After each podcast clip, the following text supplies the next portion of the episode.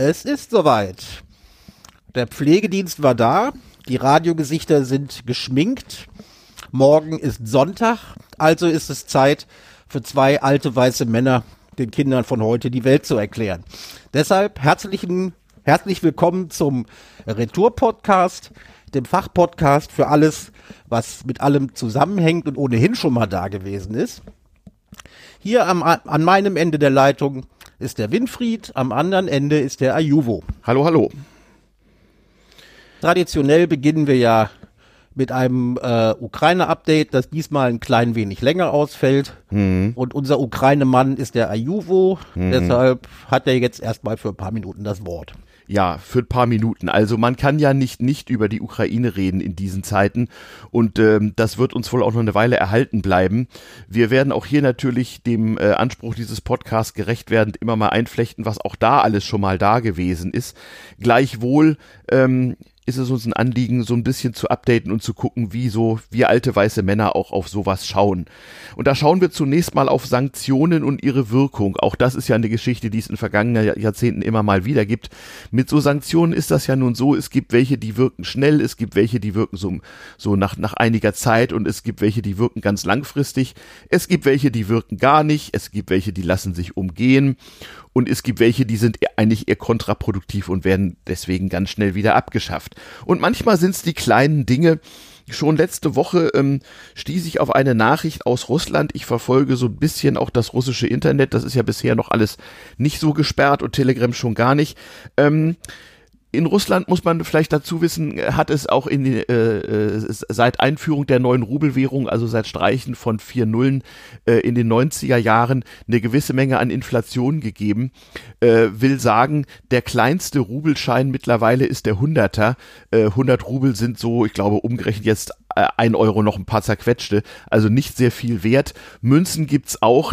Das kleinste ist, glaube ich, äh, das ein Rubelstück, was gar nicht mehr wert ist, so ein Cent irgendwie. Und die Kopeken sind schon lange abgeschafft. Ähm, aus diesem Grunde waren Hunderter immer schon mal ganz schön zerfleddert und sie waren auch noch relativ groß, weil vor 20 Jahren waren 100 Rubel ja noch ernsthaft Geld, inzwischen halt im Grunde nicht mehr. Und man hat aber statt einer neuen Münze einen neuen Schein eingeführt, einen 900 Rubelschein als kleinste Denomination. Das war jetzt auch erst erstmal okay, der hatte auch Sicherheitsmerkmale und war maschinenlesbar und alles war wunderschön.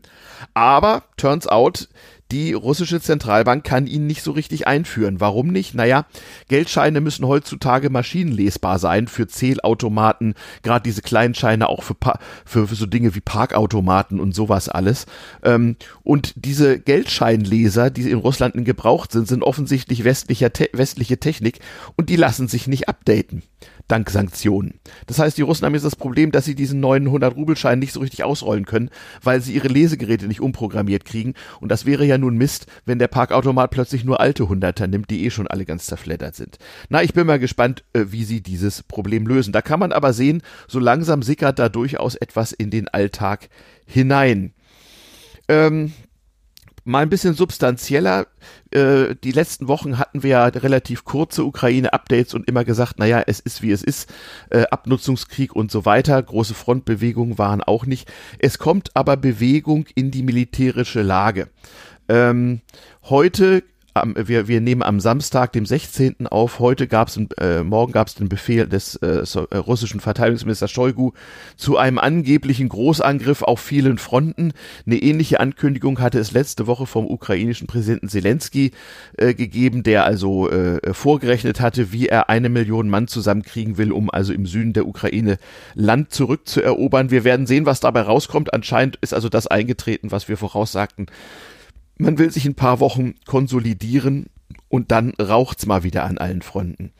Interessant dabei ist, rauchen tut's auch in russischen Munitionsdepots, die die Russen offensichtlich bisher gut geschützt durch ihre gute Luftabwehr glaubten und daher stark konzentriert hatten. Diese Munitionsdepots, sowohl auf erobertem ukrainischen wie auch auf russischem Boden, wurden in den letzten Tagen äh, sehr stark Opfer amerikanischer Raketenwerfer des Modells HIMARS und wahrscheinlich auch einiger europäischer Varianten, die die Ukraine auch hat, wenn auch in sehr geringer Stückzahl. Ähm, was für Aufmerksamkeit gesorgt hat, denn, und das lässt sich auch in russischen Medien schlecht verbergen, ist, ähm, wie das äh, im Grunde wie aus Sowjetzeiten, wie das in Russland eben so ist. Man braucht natürlich einen Schuldigen. Ähm, offensichtlich hatten die Konstrukteure der sehr, der, der äh, sehr gut beleumundeten russischen Luftabwehr Marke S-400 ähm, den, äh, den Militärs und auch den Politikern versprochen, dass diese Luftabwehr selbstverständlich auch gegen solche ballistischen Kleinraketen wie HIMARS wirkt. Nun, das tun sie offensichtlich nicht und die Tatsache, dass die Russen jetzt anfangen müssen, alle ihre Munitionsdepots sozusagen klein-klein zu diversifizieren und damit natürlich ihren Nachschub ungeheuer zu erschweren, führt zu argen militärischen Problemen. Was ist also passiert? Es gibt vor der offiziellen russischen Gerichtsbarkeit jetzt Prozesse gegen Rüstungsmanager der Firmen, die diese Luftabwehrgeräte herstellen. Sie hätten ja den russischen Staat betrogen, die Dinger würden ja gar nichts nützen. Das ist natürlich ein PR-Gau der aller, allerersten Sorte, aber da sieht man auch Cover Your Ass, wie natürlich jetzt äh, der schwarze Peter hin und her geschoben wird und Leute versuchen Schuldige zu finden und oder ihren Arsch zu retten. Und das ist auch altsowjetisch, nicht wahr? Für, für jeden Fehler muss auf jeden Fall Schuldige geben und im Zweifel ein paar Leute erschossen werden, sonst war es ja kein Fehler. Tja, äh, großes Gelächter, sagen wir mal, in Mill-Twitter, wie es so schön heißt, also in allen Leuten, die vom Schreibtisch aus sich als Militärexperten auf Twitter so äh, betätigen. Aber, soweit ich es recherchieren konnte, wohl tatsächlich eine äh, valide Story, die zeigt, auch Technologie spielt eine Rolle. Ähm, nicht nur, dass der Drohnenkrieg jetzt wirklich mal Standard geworden ist. Ähm, und äh, ich erinnere mich noch vor, vor zwei Jahren an die äh, Diskussion, ob die Bundeswehr jetzt mal bewaffnete Drohnen haben sollte oder nicht. Haha. Da sieht man es mal wieder. An der Propagandafront geschehen auch Dinge. Ähm, wahrscheinlich nicht so zum Wohlgefallen äh, russischer Propagandisten im Heimatland war, dass man in einer der selbsternannten äh, russischen Teilrepubliken auf ukrainischem Boden ähm, den Tod eines britischen Aid-Workers äh, beklagt hat, der wohl auch einen ukrainischen Pass hatte. Der aber von den äh, äh, von diesen Pseudorepubliken mhm. als äh, Söldner bezeichnet wird. Genau, als Söldner und nicht als Kriegsgefangener. Also kurz und gut, die, diese völkerrechtlichen Umgehungskonstruktionen sind ja recht interessant. Russland macht sich ja selber in Bezug auf Behandlung Kriegsgefangener nicht die Finger schmutzig, sondern schickt diese international nicht anerkannten Witzrepubliken vor. Und dort gab mit es wohl Warlords. Genau, mehr, genau. Mit ihren mehr, mehr als Warlords sind das nämlich nicht. Nee, nee, genau. Und äh, dementsprechend ist das Leben dort auch. Ähm, naja, also da ist jedenfalls ein britischer Aid-Worker äh, äh, ja ungeklärterweise in, äh, in Haft zu Tode gekommen und ein Kollegen von ihm äh, sah auch gar nicht gut aus, als man ihn für Propagandazwecke die russische Nationalhymne äh, hat singen lassen im Internet. Internet. Ähm, diese Bilder dürften nicht so ganz im Sinne der russischen Propaganda gewesen sein. Da merkt man so auch, dass die, dass die äh, äh, Koordination da nicht so ganz klappt. Was, ich meine, die haben sich, äh, äh, die, die Russen haben in diesen Pseudorepubliken, haben die sich äh, Leute als Re Regierungschefs und ähnliches ja. vor die, äh, geholt, die in anderen Ländern bestenfalls eine Verbrecherkarriere gemacht hätten. Ja, die, ja, haben, die, führen, die haben eine die führen ein gewiss, die führen ein gewisses Eigenleben. Ja. Ja, ja. ja dass einem die Tag Diktator alter Schule auch nicht gefallen kann. Äh, die haben auch zum Teil zu viel James Bond geguckt. Also äh, äh man weiß natürlich immer nicht mit Propagandabildern, aber auch Haifischbecken kommen da also auch vor. Also ja, so im Büro. Ne? Also von daher. Ja, sehr lustig. Ähm, ja, eigentlich nicht lustig für den Aid-Worker. Mhm. Und solche Bilder kannte man eigentlich bisher nur aus Nordkorea. Aber ja, ja, naja, äh, auch da, es radikalisiert sich halt und du hast das nicht 100% unter Kontrolle. Vor allem dann nicht, wenn du dich solcher, wie, ja, wie soll ich sagen, äh, äh, solcher zweifelhaften Elemente bemühst, um da so deine eigentliche, ein, eigene Staatlichkeit irgendwie vorzutäuschen. Das ist schon irgendwie ganz auffällig. Ähm, ja, äh, von wegen Propaganda und Kontrolle und so weiter. Ähm, wie wir ja wissen, ähm, betreibt die russische Föderation einigen Aufwand, um sogenannte westliche Propaganda nicht so einfach durchdringen zu lassen. Was ihnen bisher weiterhin nicht gelingt, ist die, ist die Kontrolle von Telegram. Dafür ist es ja auch da. Ähm, aber natürlich sind viele Russen sehr, sehr vorsichtig geworden in ihrer Kommunikation mit dem Ausland. Aus gutem Grund. Also irgendeine kriegskritische Äußerung oder auch nur den Krieg einen Krieg zu nennen, kann, wenn es dem bösen Zensor oder irgendeinem Anschwärzer gefällt, dazu führen, dass du einfach mal ein paar Jahre in den Knast gehst. Kann wohlgemerkt. Es ist nicht etwa so, dass jeder Russe, der gegen den Krieg protestiert, in den Knast kommt. Nein, nein. Aber es wird regelmäßig mal jemand Schau hingerichtet. Zum Beispiel ein Moskauer Stadtrat vor ein paar Wochen oder gerade letzte Woche auch auch wieder irgendein kleiner Lokalpolitiker. Ähm, und das wird dann auch durchaus in die Medien verbreitet oder es wird zugelassen, dass sich das in den inoffiziellen Medien so ein bisschen verbreitet, damit die Bevölkerung weiß, hey, pass auf, ne, du darfst hier keineswegs alles. So das ist eine Warnung. Genau, so funktioniert halt moderne Repression. Ne? Ähm, und ähm, ja, ich habe so ein Hobby, was darin besteht, dass sich Leute auf der ganzen Welt gegenseitig Postkarten schreiben. Ich nenne jetzt nicht mal nicht, mal nicht Plattformen und so weiter. Ähm, und ähm, fleißige Teilnehmer an diesem System sind auch Ukrainer und vor allem Russen. Russland ist eine der sozusagen der Großmächte im äh, internationalen Postkartenuniversum. Und der Postverkehr, nachdem er ein bisschen geruckelt hat am Anfang, äh, funktioniert auch wieder einigermaßen reibungslos. Einigermaßen reibungslos soll, soll heißen, äh, nach ein bis drei Wochen ist deine Postkarte tatsächlich auch im hinteren äh, Ende der Russischen Föderation irgendwie angekommen. Und man bekommt dann über so eine Internetplattform eine Nachricht, hallo, hab deine Karte gekriegt und einen kurzen Kommentar. Sowas Sowas ähnliches mache ich auch, wenn ich Postkarten aus Russland bekomme. Ja, und natürlich äh, äh, diese Erziehungsmaßnahmen äh, der Propagandisten des äh, Putin-Regimes, die zeigen natürlich Wirkung. Die Leute sind also sehr vorsichtig geworden darin, was sie auf Postkarten so schreiben, freuen sich aber auch wie ein Loch im Bauch, dass sie sozusagen auf diese Art zumindest noch so ein bisschen Kontakt zur äh, nicht-russischen Außenwelt haben. Bisher scheint das auch äh, unterhalb des, Kont des der Kontrollmechanismen zu landen. Ich meine, es sind öffentlich lesbare Postkarten, du liebe Güte. Man merkt es an einigen Stellen. Manchmal findet man Bitten darum, Postkarten doch bitte lieber im Umschlag zu schicken, was übrigens auch die Postlaufzeit äh, verkürzt. Ähm, und ähm, es gibt manchmal subtile Nachrichten. Ähm, äh, sehr beliebt auf russischen Podca äh, Postkarten in den letzten Wochen ist der, der Mercedes-Stern. Man denkt immer, sind das alles Mercedes-Fans? Ja, sind sie, äh, ist in Russland sehr beliebt. Ähm, aber äh, das ist ja mehr aufgrund seiner Ähnlichkeit zu dem guten alten Friedenssymbol. nicht? Wenn man einen Mercedes-Stern äh, im, im unteren Drittel um einen senkrechten Strich ergänzt, dann hat man so ein Peace-Symbol. Ähm, das darf man natürlich nicht auf Postkarten machen, wenn man sich nicht verdächtig machen will. Aber Mercedes-Sterne sind ja Mercedes-Sterne, Oder auch I like Mercedes-Benz, nicht? Äh, das ist eine Chiffre, so ich bin gegen den Krieg, weil Mercedes-Stern, ne? Friedenssymbol gegen den Krieg. Na, das hätten sich die äh, äh, in Deutschland äh, fahrenden Linksspur-Drängler mit ihren Daimlers aber nie träumen lassen. Ne? Ich kann mich dass noch erinnern. Zielvorrichtung, dass ihre Zielvorrichtung mal als Symbol für den Frieden gelten würde. Oh, ich kann mich noch erinnern, als Anfang der 80er Jahre äh, da, der, der große Friedensbewegungs- und Nachrüstungsstreit war, da sind die von den älteren Herren, äh, die, die wir jetzt sind, damals so bezeichneten langhaarigen Bombenlegern, sehr gerne in älteren Mercedes Mercedes-Modellen herumgefahren, wo der Mercedes-Stern durch ein Peace-Symbol ersetzt war. Das war eine Weile lang durchaus äh, ganz beliebt. Äh, aber das nur zum Thema damals. Also, wie gesagt, alles schon da gewesen. Komisch. Alles schon mal da gewesen. Darauf. Bei den Ukrainern, um das noch zu sagen, also auch, auch Post in die Ukraine funktioniert. Ähm, manchmal völlig problemlos. Äh, zehn, zehn, zwölf Tage ist, ist die Post da.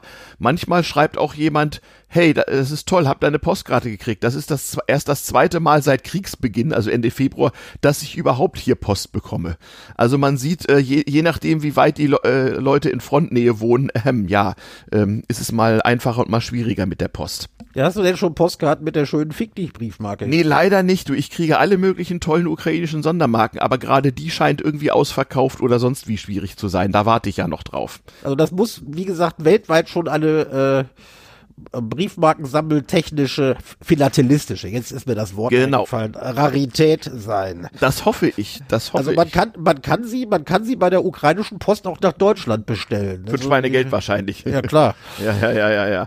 Äh, nein, also wenn, muss die natürlich abgestempelt auf einer Postkarte sein und die werde Kannst ich, du auch direkt abgestempelt kaufen. Also. Genau, die werde ich dann schon, schon verteilen, aber ich habe fast den Eindruck, als wenn die, äh, äh, als wenn die, wie soll ich sagen, dem internationalen Sammlermarkt vorbehalten sei.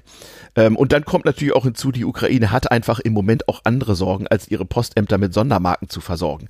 Äh, also wie gesagt, die sind froh, dass irgendwie die Post ein, funktioniert. Ich, ne? ja. Also die sind froh, dass die Post irgendwie funktioniert. In den meisten Orten tut sie es. Die Postlaufzeiten sind recht unterschiedlich.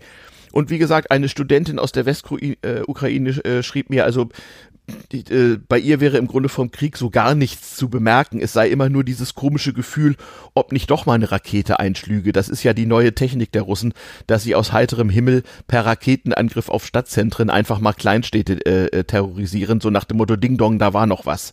Ähm, ja, schwer zu sagen, was genau dahinter steckt. Im einen oder anderen Fall dürfte es sich auch um verfehlte militärische Ziele gehandelt haben.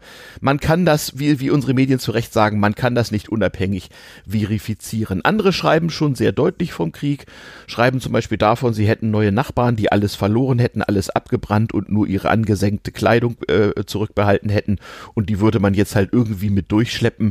Ähm, andere sagen, es gäbe im, im Prinzip jeden Tag so weitgehend das Gleiche zu essen, weil nichts anderes verfügbar sei.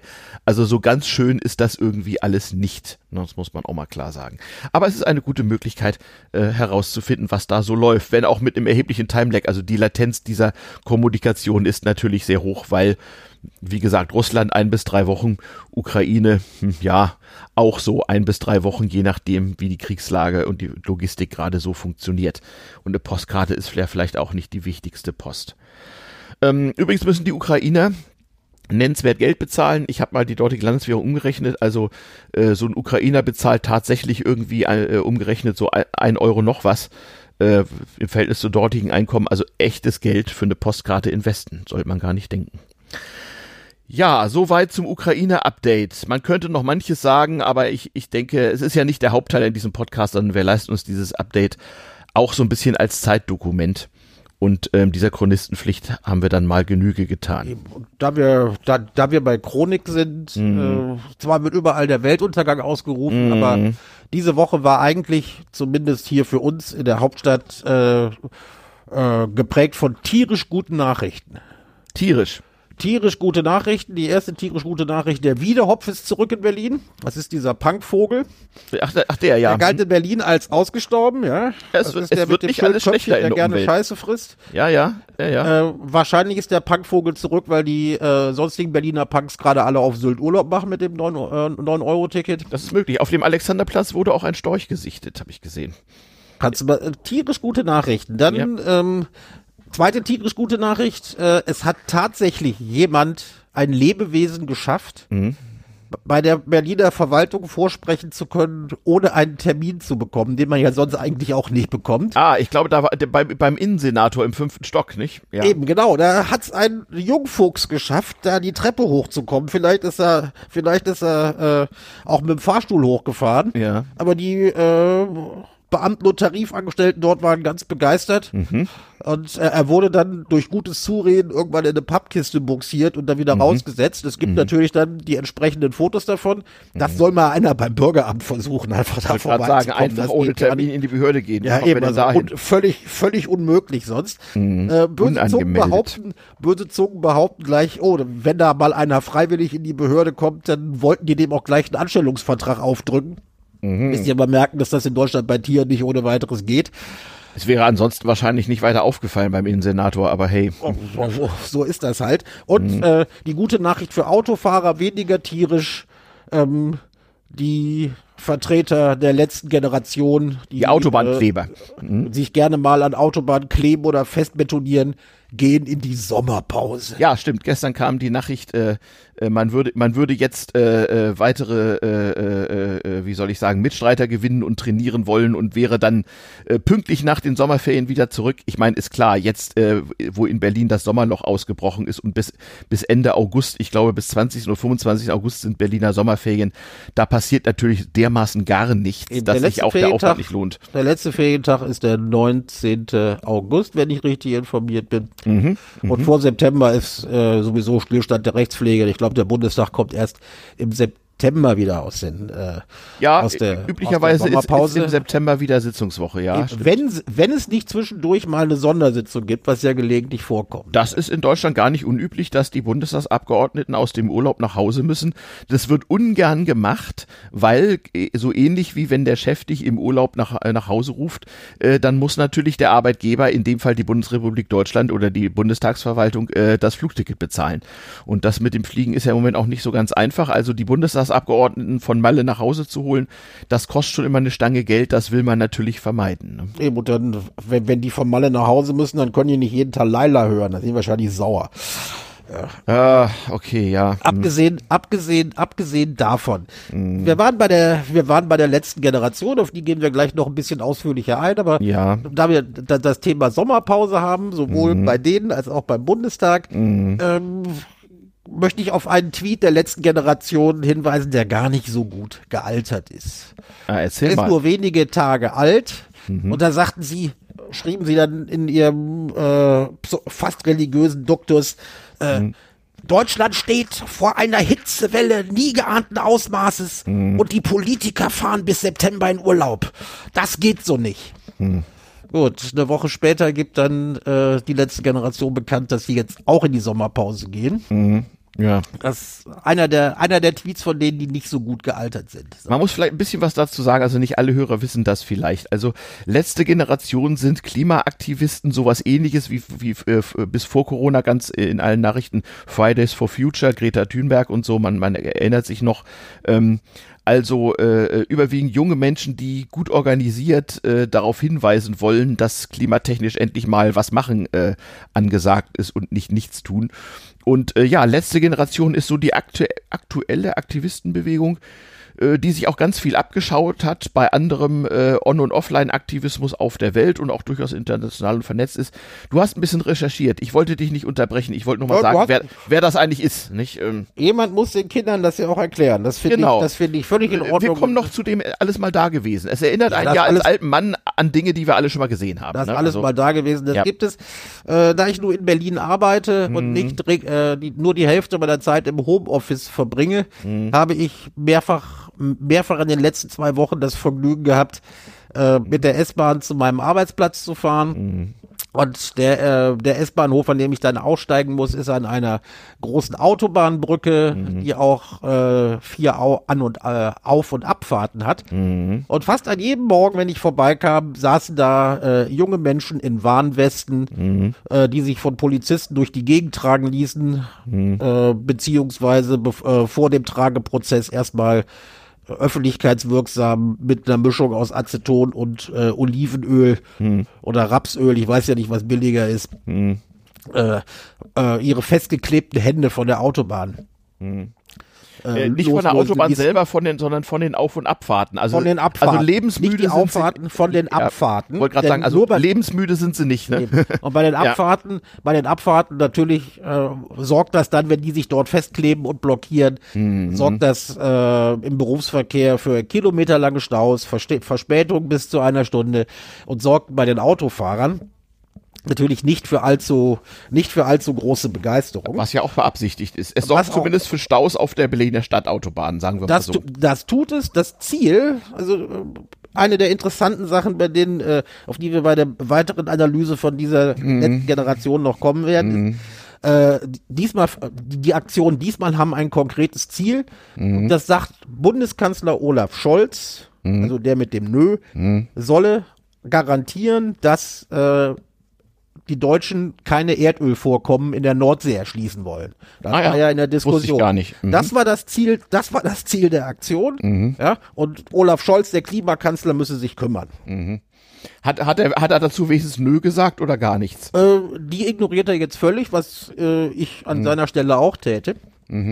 Ja gut, das ist aber auch äh, Olaf Scholz. Also das ist nun auch Na, der- ein Mensch, er- er der hat- auf er Protest generell mit, äh, mit Unwillen reagiert. er, er nicht, hat äh, Erfahrung, er hat Erfahrung mit den Herrschaften sammeln können. Ja, da kommen wir ja. noch ganz am Ende drauf. Ja, ja. Deshalb äh, ignoriert er sie. Die haben ja auch schon ein paar Mal sein Kanzleramt beschmiert Hm. und so weiter. Deshalb will er sie wahrscheinlich nicht aufwerten. Hm, Ja? Das war nicht die erste, das war nicht das erste Motto, unter dem Autobahnblockaden und ähnliches stattgefunden haben. Hm. Die, die Herrschaften hatten auch schon ähm, bei ihrer ersten Blockadewelle ging es darum, äh, auch wieder eine konkrete Forderung, Mhm. da, da, äh, unter dem Motto Essen retten, haben sie verlangt, dass sie, äh, haben sie gesagt, sie würden so lange blockieren, bis der Bundestag, damals haben sie es noch nicht personalisiert auf Olaf Scholz, dass der Bundestag ein Gesetz zu verabschieden habe, das die Verschwendung von Nahrungsmitteln beendet.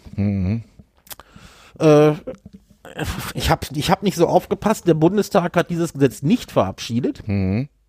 Stimmt, stimmt. Äh, äh, ich erinnere mich jetzt auch wieder. Eine der ersten Forderungen, als, als die noch ganz neu war, die Essen letzte retten, Generation ja. war Essen retten und zumindest mal entkriminalisieren von Leuten, die weggeschmissenes Et Die äh, Essen retten. Die Nicht? Ja. Containern es war, war nicht ganz ungeschickt, weil sie auf diese Art und Weise äh, haben sie äh, haben sie die Beziehung zum Klimawandel hergestellt, weil sie äh, darauf aufmerksam machten, dass die Landwirtschaft oder Mhm. äh, die Verschwendung von Nahrungsmitteln auch zum äh, auch zum Klimawandel Ähm, beiträgt. natürlich, das ist ja äh, sowieso bei, bei, bei allen äh, Klimadiskussionen, Protesten und so weiter immer das Problem. Es ist halt ausgesprochen multifaktoriell und es gibt so einige äh, Klimasünder, die erstmal noch gar nicht auffallen und niemandem im Bewusstsein sind und es gibt andere offensichtliche wie das Autofahren, die, man muss schon fast sagen, leider nur irgendwie, was war das, 20 Prozent zum Elend beitragen. Äh, nicht, dass das wenig sei, aber äh, äh, selbst wenn dieses komplett, weg, komplett wegfiele, hätten wir das Problem noch lange nicht gelöst.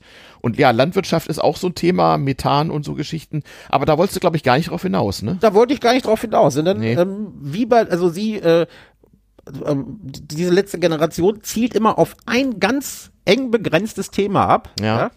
Äh, demonstrieren natürlich aber im Grunde genommen Mhm. dafür, also für sogenannte, ich würde es mal auf Neudeutsch als Awareness bezeichnen. Sie Ja. wollen die Leute zwingen, die Realität des Klimawandels endlich anzuerkennen Ja. und wollen sagen, hier Leute, ihr müsst was dagegen tun. Deshalb nennen sie sich auch äh, die Vertreter der letzten Generation. Nicht So nach dem Motto, wenn wir nichts tun, dann brauchen wir uns hier gar nicht mehr zu kümmern, dann sind wir eh tot. Ja, also der komplett, den kompletten Weltuntergang malen sie nicht, malen Nee. sie nicht an die Wand, sondern sie sagen, sie sind die, sie gehören der letzten Generation an, die, äh, Die noch was Folgen des. Klimawandels noch mildern könne. Mhm, mhm, okay. Ja, und danach ist, danach ist aber sowieso dann, äh, wenn das nicht passiert, ist aber dann ohnehin Schluss mit lustig, dann findet der Weltuntergang viel früher statt, als, äh, als wir eigentlich gedacht haben. Mhm. Und das sind ja, gut, das sind einerseits Dinge, die kennen wir schon, die kennen wir aus unserer Jugend, alles schon mal da gewesen. Jetzt sind wir bei alles schon mal da gewesen. Gleich, genau. Gleichzeitig, ja, hast schon recht, äh, etwas moderner schon. Also früher war das ja noch ein bisschen, bisschen fatalistischer. Ähm, da stand ja der Atomtod sowieso unmittelbar bevor. Wir wünschten uns eine atomwaffenfreie Nacht.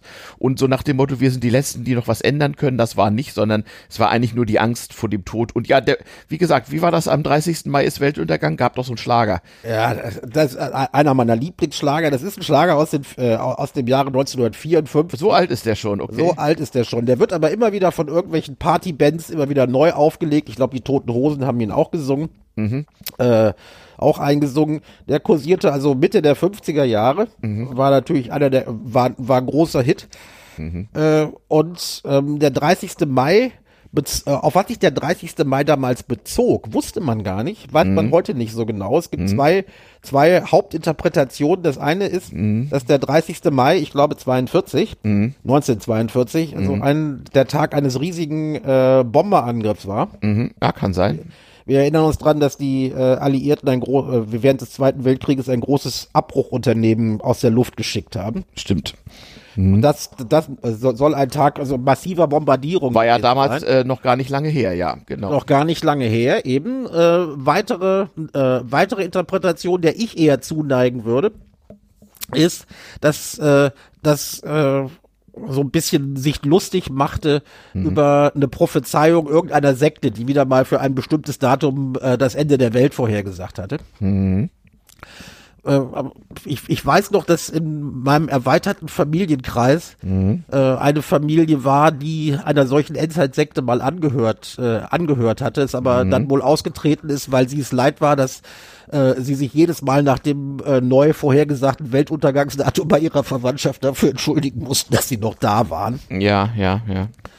Gab es also immer schon solche Untergangssekten. Ganz schlimm gibt's auch in, in kleinem Maßen zum Beispiel Mhm. in den Vereinigten Staaten. Da gibt's dann schon mal kollektive Selbstmorde. Wir wollen da nicht Ja, weiter drauf eingehen. ich, ich erinnere mich, das war zu unserer Schulzeit schon ein großes Ding, ja. Richtig, also Mhm. äh, sowas gab es immer schon und die konkrete Endzeiterwartung, wir wollen nicht vergessen, die gab es schon, als unsere Ur Ur Ur Ur Urgroßväter noch nicht mal ein geiles Blitzen im Auge des Mhm. Postmanns waren, nämlich äh, sagen wir mal zum Jahrtausendwechsel und ich meine den Jahrtausendwechsel von Trip Triple Neun auf das Jahr 1000. Ja, genau. Mhm. Ja, da gab's ja schon die konkrete, die konkrete ja. Äh, ja, das Weltuntergangsstimmung. Das Jahrtausend war ein rundes Datum, aber egal. Also ja, ja, da, da sind die Leute gepilgert und haben Bußgänge getan und da wird der Heiland wiederkommen. Im Jahrtausend genau. kommt der Heiland wieder und dann wird abgerechnet, genau. Ja, äh, aber dann auch bis zum Ende des Mittelalters, bis Anfang der Renaissance äh, mhm. lebte man in einer konkreten Endzeiterwartung. Hm, ja, das war natürlich, das kam der katholischen Kirche natürlich ganz gelegen, weil sie dann. Äh, ich muss mal die Räuspertaste bedienen hier. Ich rede einfach weiter, während äh, während Ayuvo sich einhustet. Schon gut, ich musste mal dem Lungenzerfall entgegenwirken. Ähm, ja, genau, äh, äh Endzeit und so, immer schon mal da gewesen. Äh, wo schon ich, mal da gewesen. Mhm. Und äh, es gab auch damals schon, äh, mhm. damals schon Möglichkeiten, äh, sich so, äh, so ein bisschen zu befreien von der Verantwortung für für das Ende oder sein eigenes Wohlergehen, sagen wir mal im Fegefeuer mhm. oder sonst wo, mhm. ein klein wenig, äh, klein wenig zu erhöhen, respektive mhm. die Aufenthalt, die Aufenthalte in der Vorhölle von einigen tausend Jahren auf so 20, 30 Jahre zu verkürzen, mhm. indem man Ablassbriefe kaufte. Ja, durch sowas wurde zum Beispiel erst die Reformation äh, ja. unter, unter Martin Luther möglich, aber diese Ablassbriefe, die gibt's, äh, die gibt's also in Zeiten des Klimawandels, glaube ich, heute auch noch. Man nennt sie dann CO2-Zertifikate. Ah, okay, ja, ja, ja. Ähm, also bevor ich dich dazu befrage, was du als Medien- und Kommunikationsexperte, der du ja bist, zur Kommunikationsstrategie der Leute sagst, wollte ich vielleicht noch mal eins hier einschieben und verbalisieren, gerade für unsere jüngeren Hörer. Es könnte der Eindruck entstehen, dass wir uns hier ganz gewaltig über den Protest junger Leute lustig machen. Ähm, Tun wir nicht. Nee, äh, wir möchten einfach nur darauf hinweisen, dass es auch ganz und gar nicht böswillige Ursachen äh, äh, haben kann, weshalb alte weiße Männer wie wir ähm, mit einem gewissen milden Lächeln statt mit dem nötigen Ernst auf diese Proteste gucken. Ähm, das, das heißt nicht, ähm, dass äh, alle aus unserer Generation sich denken, so schlimm wird es schon nicht kommen und äh, ach naja, Klimawandel hatten wir auch alles schon. Wir haben auch den, den, den ständigen Atomkrieg überlebt, nun werden wir auch das überleben. Das ist gar nicht der Fall hier. Und schon gar nicht äh, gehören wir zu den Leuten, äh, die so ähnlich wie die Impfgegner jetzt irgendwie auf Klimawandelleugnung oder sowas setzen. Nein, wir wissen partout, partout nicht. Nein, wir wissen natürlich, dass es viele Leute in unserer Generation und in der Generation über uns gibt, die ja auch noch politisch großen Einfluss hat in Deutschland. Also so die mit die mit 60er sagen wir mal. Ähm, da wissen wir, dass viele Leute äh, mit mildem Lächeln draufschauen. Wir wollen hier nur darauf hinweisen, dass es auch ganz einfache Erklärungen und ganz menschliche Ursachen dafür, dafür gibt, dass Leute wie wir manchmal äh, solchen Protest nicht so ernst nehmen, wie es eigentlich äh, richtig wäre. Das sei hier mal, mal, mal deutlich gesagt, weil man kann äh, mit Ironie in Podcast ist ohnehin immer so eine Sache, nur mit dem gesprochenen Wort. Da muss man schon mal ein bisschen aufpassen. Ne? Gut, und äh, wenn ich das dann noch ein bisschen, mm. bisschen erweitern darf, es mm. geht uns hier, es geht uns hier nicht um das Anliegen gewisser Proteste. Das mhm. kann sehr ehrenwert, das kann sehr ehrenwert sein. Mhm. Aber die Form bestimmter Proteste kann durchaus kontraproduktiv ja, sein. In der das Tat. heißt, indem man dem Anliegen, für das man sich irgendwo festklebt, ankettet oder sonst irgendwas tut, eher schadet, mhm. weil äh, das Verständnis in der Bevölkerung für das Anliegen durch die Protestform äh, arg leidet, um es vorsichtig zu sagen. Ja, und vor allem, weil halt äh, ältere Menschen auch noch wissen, wie das schon mal ausgegangen ist und was es genützt oder eben nicht genützt hat. Also manch alter Friedensdemonstrant oder Atomkraftgegner weiß auch noch, äh, äh wo, wozu schlechter Protest äh, äh, dann alles nicht genützt hat oder wo, wo er geschadet hat. Das sind, glaube ich, auch noch Sachen, die wollen wir mal versuchen, so ein bisschen anzudeuten in der, in der einen Stunde Podcast, die wir hier halt so haben. Aber wir sind ja, wie gesagt, der Podcast für, da, für alles, was schon mal da gewesen ist. Ne? Und sowieso mit allem zusammenhängt. Das außerdem, ja. Okay, also mal wieder dazu. Ja, Protest und so. Ähm, also wie gesagt, um eine Endzeitsekte handelt es sich hierbei nicht. Natürlich gibt es Gegenpropaganda. Natürlich gibt es Leute, so ähnlich wie die Impfgegner, äh, die Klimaleugner, sonst irgendwie. Natürlich gibt es Leute, die generell äh, solchen Protesten anhängen wollen. Sie, das, das seien ja alles radikale Wahnsinnige und äh, äh die gehörten alle weggesperrt und ich weiß nicht was noch alles. Ja. Ähm, aber Endzeitsekte habe ich also auch als Vorwurf nicht gehört und das ist ja auch Nein. nicht der Fall, denn man es sagt ja keine, nicht, man sagt ja nicht, morgen geht die Welt unter. Ne? Nein, es ist also äh, es ist keine Endzeitsekte, aber mhm. einer nach meiner Einschätzung Fehler dieser, ich will sie mhm. noch nicht mal Bewegung nennen, denn so groß sind sie ja gar nicht. Nee, nee, es ist auch medial, ist, also ohne Medien wären sie nichts, ne? Es ist halt Eben, immer so. Äh, aber es ist einer Fehler, dass sie immer noch in ihrem Verhalten Parallelen zu Endzeitsekten aufweisen. Ah, okay. Ja? Hm, hm. Und äh, das oder Parallelen, Parallelen zu Sektenverhalten aufweisen. Ja. Äh, das macht es für sie vielleicht leichter, ihre Anhänger bei der Stange zu halten. Aber äh, schadet, schadet im Grunde genommen ihrem Anliegen, wenn man sie nicht so ganz ernst nimmt. Ja. Ja? Was ist, äh, was sind zum Beispiel Eigenschaften einer Sekte? Ja? Also Ja. erstens mal ein geschlossenes Weltbild und eine klare Trennung. Wir sind die, die Recht haben. Die anderen liegen falsch und sie liegen nicht nur falsch, sondern die liegen moralisch komplett daneben. Sie, sünd, sie versündigen sich an allem. Und nur wenn man anständig büßt und sein Verhalten radikal ändert, äh, wird der Herrgott vielleicht wieder gnädig zu uns. So war das früher mit den christlichen Endzeitsekten, ja? Okay. Zum Beispiel, ja. Äh, hier ist die Kommunikation natürlich ein bisschen, äh, äh, ein bisschen weniger, ein bisschen weniger religiös, aber die, Ja. die weist diese Züge auf, ja. Ähm, man verlangt von den Leuten, also ich bin deren Twitter-Feed durchgegangen und das war, hat mir teilweise echt körperliche Schmerzen bereitet. Also du Ja? redest von letzte Generation, die haben eine Ich Webseite. rede von ja. der letzten, ich rede von der letzten, ich rede von der letzten Generation. Sie sagen jetzt also, äh, sie sagen, äh, bei allem, was sie tun, sagen sie, wir müssen das machen, die anderen sind Verbrecher. Ja, sie versündigen sich an der Menschheit, sie begehen Verbrechen, auch der Bundeskanzler. Äh, sie begehen Verbrechen und wir müssen was dagegen tun. Und du musst dich entscheiden, auf welcher Seite du stehen willst. Will, Ah. Also willst du der Verbrecher sein? Ja. Oder willst du zu den Guten gehören? TM, wie bei ja. uns. Ja, ah, okay. Äh, und da klingeln natürlich bei Leuten wie uns, da klingeln natürlich die Erinnerungsglöcklein. Das war früher immer das Zeichen äh, für, ja, wie soll ich sagen, äh, Protestgruppen, die, äh, äh, die, die negative Nebeneffekte produzierten. So dieses äh, entweder oder, entweder, so, so, so wie ich glaube, Lenin hat das gesagt, nicht, äh, wer nicht für uns ist, der ist gegen uns. Ich dachte, Ähm, das ist ein Spruch von Jesus Christus. Wer nicht für ist, für mich ist, ist gegen mich. Aber ich äh, bin mir nicht sicher. Na, da bin ich mir nicht sicher. Also bei, also bei Lenin bin ich mir sicher. Aber nun gut, was wissen wir alten weißen Männer schon? Ähm, Also Lenin war, Lenin ist ein bisschen jüng, also Lenin ist, ist unserer Zeit näher als, äh, Ja. als der Lattengustel. Also vielleicht Ja. ist das tatsächlich so. Ja, ja, ja. Also diese, diese Mentalität, die weckt bei Leuten unserer Generation zum Teil durchaus ungute Erinnerungen. Denn wie bei jedem gesellschaftlichen Protest, ob es, ge äh, ob es äh, äh, gegen Rüstung ist, gegen den Atomkrieg, gegen die friedliche Nutzung von Atomkraft, äh, ge- gegen Castortransporte, gegen, Sta gegen den Bau von Start äh, Startbahnen und Autobahnen, ähm, gegen den Abbau von Braunkohle, ich weiß nicht was alles. Ähm, bei all diesen Protestformen gibt es eigentlich ein äh, sich wiederholendes Muster. Es radikalisieren sich Teile davon. Es bilden sich kleine Gruppen, die, wie du sagst, so Teile von Sektenmerkmalen zeigen. Wer nicht für uns ist, ist gegen uns und man, man glaubt also die einzige Wahrheit für sich gepachtet zu Eben, haben. und die, den einzigen Weg, die Menschheit noch zu retten. Den, den kennt man selber, ja. Und das, Pro und das Problem an der Geschichte ist dann immer, ähm, es ist schon leider vorgekommen, dass sich noch kleinere Gruppen daraus noch weiter radikalisiert haben. Und die haben dann halt zu Gewaltformen gegriffen, die auf keinen Fall mehr von zivilem Ungehorsam gedeckt sind. Eben. Also mir, mir ich denke dann so an diese total Bekloppten, die bei irgendwelchen Startbahnprotesten in Frankfurt mit scharfen Waffen auf Polizisten geschossen haben und so. Klar, ein paar arme Irre, ja, man, man hat sie Eben, irgendwann aber auch Jahre zu den, später zu den erwischt. stark radikalisierten gesellen sich, äh, äh, Ja. Hm. zu denen gehört ein kleiner Prozentsatz von Irren. Ja, äh, Und je radikaler das wird, desto auf, auf desto schlimmere Gedanken Ja. kommt dieser kleine Prozentsatz Lass, des Irren. la, lass mich das nochmal ausführen.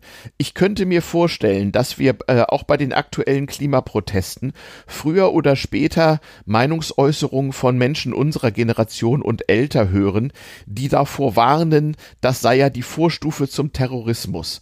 Und diese Menschen werden wahrscheinlich missverstanden werden und sich Vorwürfe anhören müssen, sie wollten ja legitimen Protest diskreditieren. Das ist aber gar nicht der Fall. Diese Leute sprechen aus Erfahrung. Aus Erfahrung. Ja, eben. ähm, auch aus der Erfahrung, selbst Protestler gewesen zu sein, zum Beispiel gegen Atomkraft und dann durch völlig aus dem Ruder gelaufene Anti-Atom-Proteste in ihrem persönlichen sozialen Umfeld völlig diskreditiert worden zu sein und auch dem Anliegen Anti-Atom, du, bei dir kratzt irgendwas im Hintergrund. Oh, Verzeihung. ähm, ich hab meine Brille sauber gemacht. Ah, alles Ja, klar. Da Ja, hat, das- da hat der Zivi, da hat der Zivi heute nicht dran gedacht, aber Ja, hab ja. vergessen, dass ein Ja. Mikro läuft. Also äh, äh, viele Leute unserer Generation, die früher mal gegen irgendwas protestiert haben, können sich noch dran erinnern, wie ihr Protestlertum diskreditiert wurde durch Bekloppte und Bescheuerte, äh, die an sich dem, äh, demselben Anliegen anhingen, aber dann halt äh, ja äh, immer weiter durchgedreht sind. Ich muss übrigens sagen, eine der größten Sorgen, die ich habe, hatte, jetzt sind sie erstmal ausgesetzt bei diesen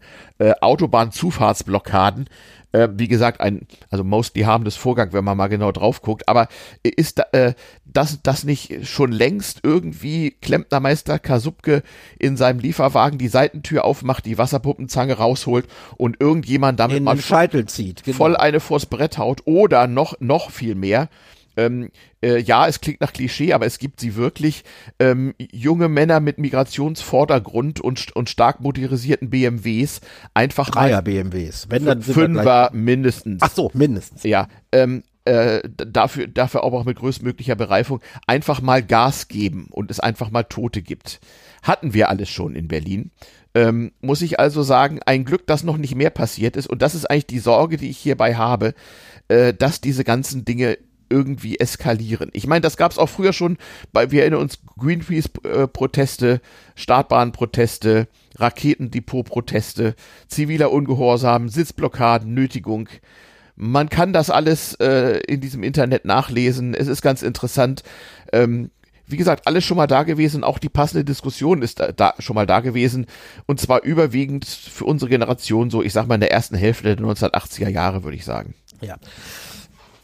Tja. Also, ähm, also diese äh, Radikalisierung der Gegner-Gegner, Mhm. ja, äh, die, die findet bereits statt, weil Teile der äh, Teile der äh, veröffentlichten Meinung, gerade ebenso aus der etwas rechteren Ecke, Mhm. ich beziehe mich da vor allen Dingen äh, auf das ehemalige, auf die ehemalige Qualitätszeitung Die Welt, Mhm.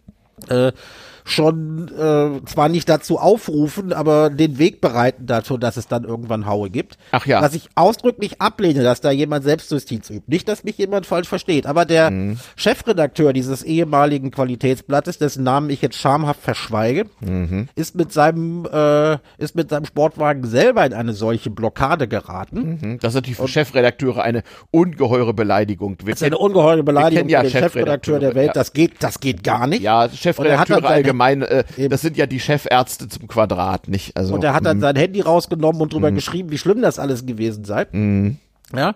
Und äh, in dem Bereich des Online-Auftritts der Welt, den sie dankenswerterweise hat, nämlich ihre Diskussionsgruppen, dankenswerterweise, weil Ja. alle, fast alle rechten Arschlöcher aus dem Internet sich genau dort konzentrieren. ja. Ja, da laufen bereits, da laufen bereits äh, so Aufrufe, haut den mal ordentlich auf die Fresse, äh, wenn du vor Gericht kommst, wir machen ein Crowdfunding. Und da waren direkt Hunderte dabei, die sagen, prima, ein Hunderter Mhm. lege ich dafür hin, macht mal. Ja, das heißt, äh, Gibt's also tatsächlich, ja? Gibt es- Seiten, die gibt Geld es- sammeln für Gewaltaktionen, so. gibt aha. es, gibt es, also das, äh, also es wird noch nicht konkret Geld gesammelt, aber es wird immer getönt, ich gebe einen Hunderter dazu. Ah, ja? gut, also äh, hat das die Qualität von diesen Impfgegnerforen oder? Äh, Äh, also die die die, also die, äh, die Kommentarspalte der Welt, die man ja nur als bezahlender Abonnent, glaube ich, befüllen darf, Mhm. äh, die hat teilweise, äh, da sind also Impfgegner, Putin-Versteher, ja. ja, also die üblichen AfD-Trolle, wie gesagt, der ganze, der ganz, das, das ganze rechte Gesocks treibt sich darum. Aha, okay. Und da hat man, da hat man sowas, da hat man sowas schon mal gerne. Wie, und man Es- kann diese Kommentare nur lesen, wenn man bezahlt? Nee, lesen kann man sie, aber bezahlen muss man sie, glaube ich. Also äh, äh, So. nur, nur wenn man zahlender Kunde ist, kann man da äh, Ah, kann man da posten. Ich weiß das, ich weiß das, weil ich äh, immer noch versuche, so Kontakt zu äh, zu Andersdenkenden auch aus solchen Blasen zu halten, weil ich wissen will, was in der Welt so vorgeht und was, Ja, was ja. die Gedankenwelt ist. Ja, Und ja. Einer meiner, einer, einer aus meinem, einer aus meinem Umfeld, der äh, eigentlich ein herzensguter Mensch ist, Aber dahin politisch, aber ja. politisch etwas nach rechts abgedriftet ist, Mhm. der berichtet dann immer davon. Und ich höre auch zu und ich provoziere nicht, sondern ich will einfach nur verstehen, wie die Leute denken. Ja, es ist Aber ganz gut, sowas kommen- zu haben, ja. Hm. Wir kommen von der letzten, wir kommen von der letzten Generation aber ab. Mhm. Äh, häufig sind solche stark radikalisierten Mhm. äh, äh, Protestler, ähm, die wollen sogar sowas. Die nehmen es billigend in Kauf, dass Mhm. die Märtyrer produzieren. Die einen aufs Maul kriegen oder oder schlimmer. Ja? Klar, weil Medien- das ihr, Medienbilder weil das wären ihrem natürlich Anliegen super, ja, liegt, ja. Ah, weil ah. es gibt die Macht der Bilder, ja. Ja.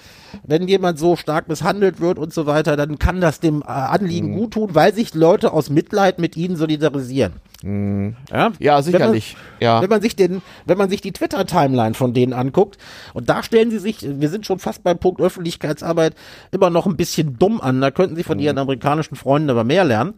Äh, Das ist doch eine internationale Bewegung, Last Generation, oder? ja, da kommen wir, da, da Okay. kommen wir dazu. Die heißt nicht Last Generation, aber das ist, also, man ist international vernetzt. Ähm, die Twitter-Timeline zeigt, äh, dass äh, sie schon äh, ordentlich Mimimi gemacht haben, aber keiner hat sie ernst genommen, als einer der Blockierer von den Polizisten, von Polizisten völlig regelkonform. Nachdem man ihn freundlich gebeten hatte, aufzustehen, und das nicht nur einmal, äh, äh, mit dem Polizeigriff äh, weggetragen wurde. Das hätte er beenden können, indem er seine Knie einfach ausklappt und seine, äh, seine Füße auf den Boden setzt. Hat er nicht getan. Er schrie dann so ein bisschen Aua, Aua, Aua. Und äh, nachher wurde das dann skandalisiert. Mensch, äh, er hätte sich den Arm, äh, der, die Hand angebrochen wegen Polizeibrutalität. Dumm nur, dass es davon Aufnahmen gibt. Ja.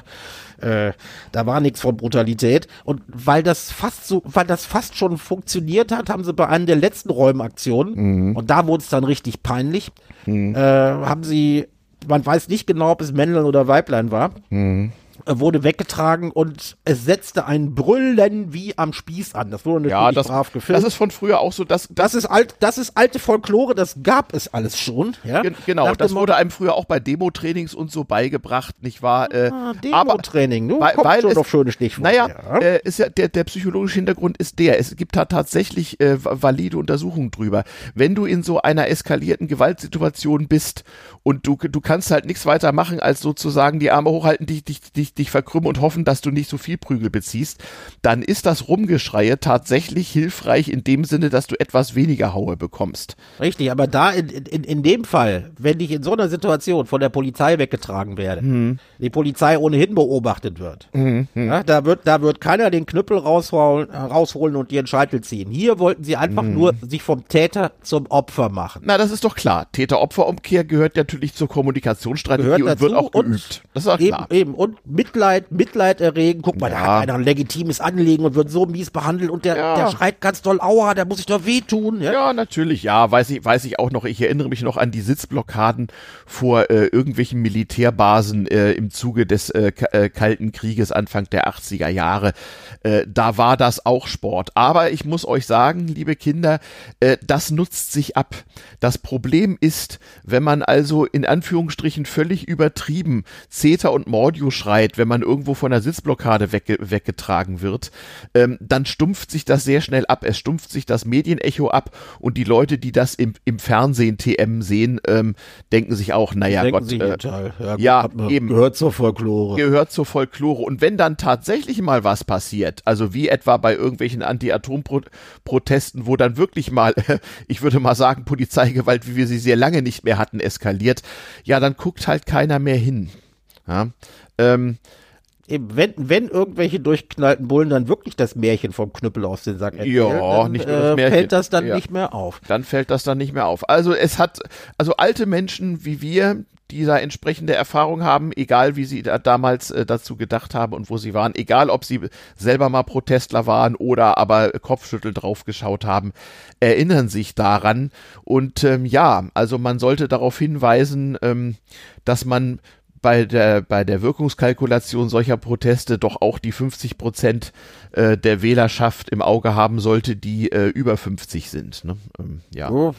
Und äh, es, es fällt mir, es fällt mir aber auf, dass sie äh, sich auf das besinnen, was schon mal da gewesen ist. Das ist ja, es gibt ja auch viele Dinge, die auch, die auch heute noch richtig sind. Die haben Es gibt, früher ja, schon es gibt Dinge, es gibt Dinge, die sich bewährt haben. Man Mhm. soll nicht davon ausgehen, dass äh, die äh, Autobahnblockierer, Mhm. dass die sich einfach so spontan zusammenfinden. Die haben das vorher trainiert. ja, da gibt's, äh, sie haben Sie sogar wurden Einladungen zu Trainings. Eben, genau. Sie wurden, sie wurden auch juristisch beraten. Man Mhm. sieht das, dass sie genau auf so einen ganz schmalen Grad gehen, wo es dann äh, für die, für die Justiz schwierig wird, sie für irgendwas sie für irgendwas konkret verantwortlich zu machen. Naja, das ist schon, also sie werden schon mit Kostenbescheiden fürs Wegtragen belegt und Ja, so. Es ist, die, die es ist 241 Euro. Ja, also es ist nicht ganz wohlfall, aber sagen wir mal so, sie, äh, äh, das äh, macht ja auch zivilen Ungehorsam aus, dass man sich überlegt, wie, wie weit man gehen kann und wie weit man nicht und natürlich auch strafrechtlich äh, äh, den, den äh, Rahmen der Abwägung, da gibt's ja auch entsprechende höchstrichterliche Urteile für in Deutschland, was da noch geht und was nicht,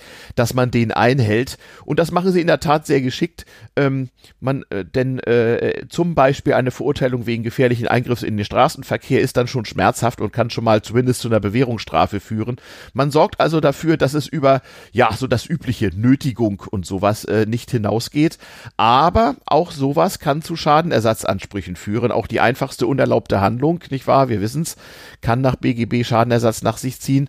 Man muss also auch da ein bisschen aufpassen, dass man nicht mal durch einen dummen Zufall irgendeinen erheblichen Schaden anrichtet, für den man dann haftbar gemacht wird. So mancher Protestler von vor 40 Jahren kann davon ein Lied singen. Eben, was, was die Leute nicht wissen, wenn ich einen Titel habe Mhm. und du mir Schadenersatz zahlen musst, dann kann ich dich über 30 Jahre pfänden, mein Freund. Also das kann, Genau. das kann sehr lästig werden. Aber äh, über, über das Zivilrechtliche müssen wir, über das Zivilrechtliche müssen wir hier gar nicht nachdenken. Nein, nein. Man merkt aber, dass sie viel gelernt haben aus, äh, aus den äh, Protestformen, die sich bereits in den 80ern äh, entwickelt haben. Sie wissen, ähm, es kommt auf die Macht der Bilder an. Sie wissen, wir brauchen eine einheitliche Botschaft. Und sie wissen, gut, wir müssen auch Märtyrer produzieren. Ja, äh, und sie haben äh, beim, bei der Produktion von Märtyrern haben sie ja so gehofft, dass sie irgendwann dass sie irgendwann dann mal in äh, Gewahrsam genommen werden, weil sie groß tönen, wir würden dafür auch ins Gefängnis gehen. Die Berliner Justiz hat also zu Anfang gar nichts gemacht und hat sie, äh, hat die Buben dann, äh, wenn sie sie von der Autobahn getragen hatten, äh, zwar erkennungsdienstlich behandelt, aber dann nachher wieder laufen. Ja, nach dem Motto, wir nehmen euch so wenig ernst, wir lochen euch noch nicht mal ein. Genau. Richtig. Und das hat, das hat sie nachher genervt und sie, äh, und vor allen Dingen, weil man gerade so in den äh, eher rechten Diskussionsforen sagte, warum greift der Rechtsstaat da nicht Ja, mit der ganzen ja, Härte ja. durch? Kennt Die Leute sollten sich mal das äh, Verfassungsgerichtsurteil äh, zum Thema Sitzblockaden ansehen. So einfach ist das alles gar nicht. Nee. Aber äh, Sie, sie haben es dann, vor, äh, sie wollten zumindest ordnungsrechtlich, also Mhm. zur Gefahrenabwehr wenigstens mal in den Knast fahren und haben dann bei den letzten Malen, Mhm. nachdem die Polizei äh, die ähm, Identität dann wieder festgestellt hatte, haben sie groß getönt, wenn ihr mich freilasst, mache ich das sofort wieder. Ich gehe dann direkt wieder zur nächsten Autobahnauffahrt und blockiere weiter. Das hatte zur Folge, dass die Polizei gar nicht anders konnte, als sie äh, zur Gefahrenabwehr in Gewahrsam zu nehmen, was sie dann nachher richtig tierisch gefeiert haben. Ja, ja, Nur, ja, nur ja. die Justiz hat es äh, auf diese Art und Weise gelöst, als sie das dann nochmal machen wollten. Da waren plötzlich nicht genug Bereitschaftsrichter da, um irgendwas Mhm. zu überprüfen. Dann konnten sie sie nicht mehr hops nehmen. Ja, das ist ja auch, sagen wir mal so, äh, das ist ja noch einer der Vorteile von Berlin. Also man hat hier einen gelassenen und äh, professionellen Umgang mit Protestformen aller Art.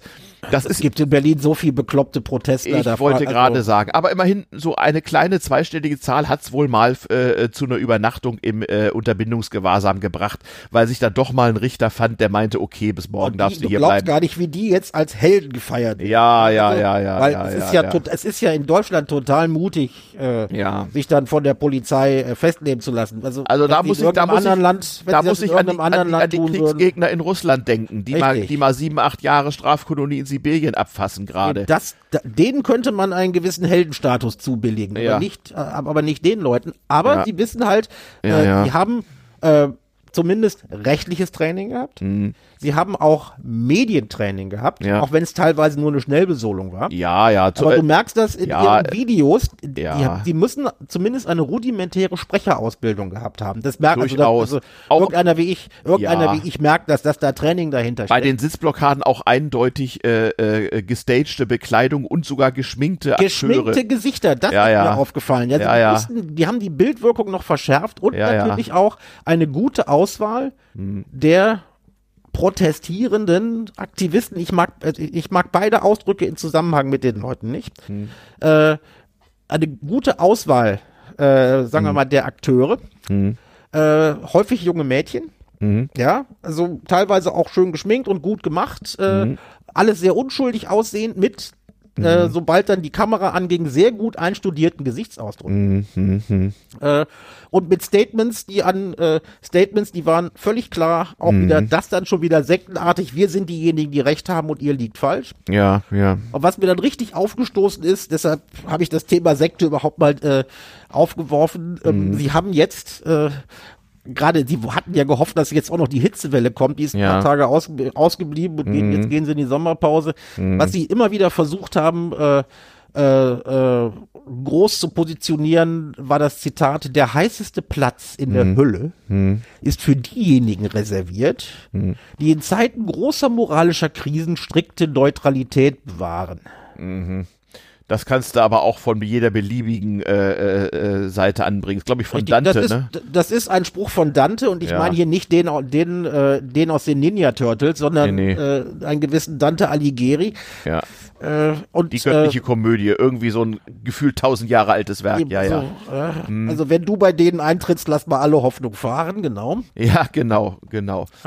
Äh, und da dachte ich mir, wie kleiner habt ihr es nicht? Ja, also ich meine, Ja, das, ist, natürlich das immer Ding, ein Effekt. Du musst dich positionieren, ja? Ja. Entweder du gehörst zu uns und gehörst zu den Ja. Guten oder du gehörst zu den Bösen. Was natürlich diejenigen, die da im Stau stehen, eventuell äh, zu einer Beerdigung müssen, Angst haben, ihren Job zu verlieren. Ja. Und, und, und, da- das kommt bei denen nicht so gut an. Und sie transportieren auch in ihren Tweets, wir wissen, dass wir euch, äh, dass ihr Schaden, eventuell Schaden nehmt, aber euch muss klar sein, der Schaden, den ihr nehmt, der ist nichts im Vergleich Ja. zu dem Schaden, der Ja, ja, durch, durch ja den auch- Klimawandel Ja, entsteht. ja. Und es, ihr seid uns im Grunde genommen scheißegal, ihr dient uns dazu, unseren Aufmerksamkeit Ja. zu erhöhen. Es ist hart an der Grenze. Ja, ja, ja. Naja, ähm, das, das äh, klingt ziemlich, so wie du es vorträgst, ziemlich genau wie das, äh, was sich so die Sitzblockierer Anfang der 80er Jahre auch haben anhören dürfen.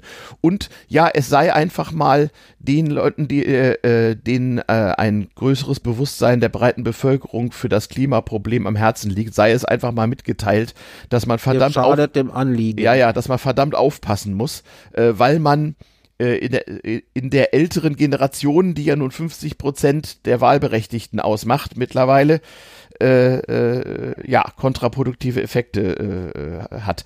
Ich meine, wie gesagt, die sind ja gut organisiert, gut angeleitet, kann man ja nicht anders sagen. Sie haben, sie Ohnehin haben, wird ja Pro wieder, Protest da, da immer besser. Ich habe da gleich auch noch ein anderes Beispiel. Hm? Eben, also wir sind ja, Ja. wir, äh, sind ja bei alles schon mal da gewesen. Sie haben natürlich Mhm. genau gelernt von dem, was in den letzten 40, 50 Jahren an Mhm. äh, Protest und Anführungszeichen zivilem Ungehorsam so gelaufen ist. Mhm.